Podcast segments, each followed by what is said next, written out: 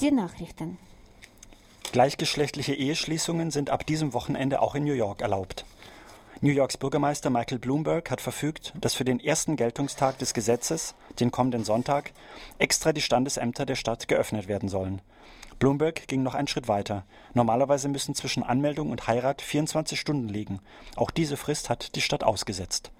Mehrere hundert schwul-lesbische Paare wollen gleich am ersten Geltungstag des neuen Rechts heiraten. Der von den Republikanern dominierte Senat des Bundesstaates New York in Albany hat vor einem Monat mit knapper Mehrheit die Zulassung gleichgeschlechtlicher Ehen beschlossen. 29 Senatorinnen stimmten dagegen, 33 dafür. Befürworter gab es vor allem unter den Demokraten. Vorangegangen war eine monatelange Debatte, in der sich die Opponenten gegenseitig scharf und auch sehr persönlich angriffen. Vor zwei Monaten, vor zwei Jahren war ein entsprechender Gesetzesentwurf im damals noch von den Demokraten beherrschten Senat gescheitert. New York ist jetzt der sechste und bei weitem größte Bundesstaat, der Homosexuellen die Heirat erlaubt. Bulgarien verschiebt seinen Eintritt in die Eurozone aufgrund der aktuellen Schuldenkrise. Das kündigte der bulgarische Finanzminister Simon Djankov gegenüber der Presse an. Man werde nicht bereits im kommenden Herbst mit den Vorgesprächen beginnen, wie es ursprünglich geplant gewesen sei. Die Gespräche würden aufgeschoben, bis das Gesamtbild der Eurozone klarer werde. Die Krise in Griechenland und anderen Staaten hat uns vorsichtig gemacht gegenüber dem Club und den Folgen, die eine Zugehörigkeit haben würde, sagte der bulgarische Finanzminister gegenüber den Medienvertretern.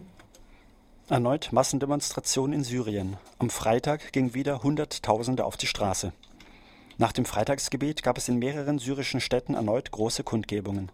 Allein in den Städten Der Essor und Hama kamen laut aktuellen Agenturinformationen mehr als eine Million Menschen zusammen.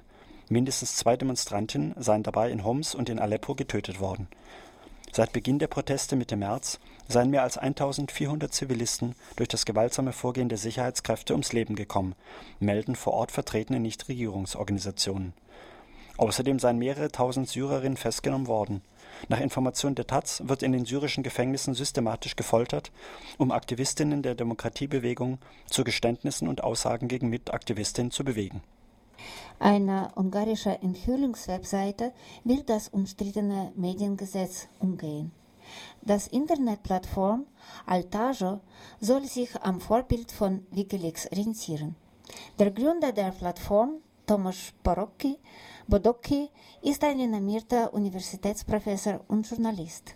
Er sagte, er wolle mit der Plattform testen, ob das ungarische Mediengesetz die Pressefreiheit garantiere oder nicht. Badocki berichtete auch, er habe bereits Besuch von der Polizei erhalten, die seine Festplatte beschlagnahmt habe. Das ungarische Mediengesetz wird international kritisiert.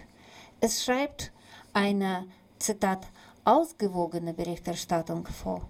Was ausgewogen in diesem Fall bedeutet, entscheidet aber ein Medienrat, der ausschließlich mit Mitgliedern der Regierungspartei Fidesz besetzt ist. Die spanische Bank Santander will umstrittenes Staudammprojekt in Brasilien jetzt doch finanzieren. Das meldet das alternative Nachrichtenportal Amerika21.de. Nach heftigen Protesten gegen das Projekt hatte die Europäische Großbank im März die Finanzierung des Staudamms und ein dazugehöriges Wasserkraftwerk auf Eis gelegt.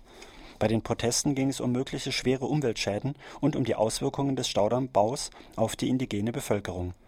Nun will die spanische Bank den Kredit von fast einer halben Milliarde Dollar offenbar trotzdem freigeben, damit der San Antonio-Damm am Rio Madeira, einem Amazonas-Nebenfluss nahe der Grenze zu Bolivien, gebaut werden kann die Menschenrechtsorganisation Survival International weist ferner darauf hin, dass seit Beginn der Bauarbeiten die Malariafälle in der Region zugenommen haben.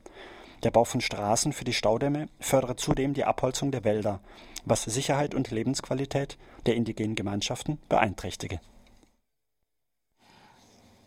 Vier Opfer des äh, Kolonialkrieges in Kenia dürfen von äh, Großbritannien Entschädigung verlangen. Großbritannien muss möglicherweise Opfer des Mau-Mau-Krieges in Kenia entschädigen. Der Krieg führte in den 50er und 60er Jahren zur Unabhängigkeit der ehemaligen britischen Kolonie.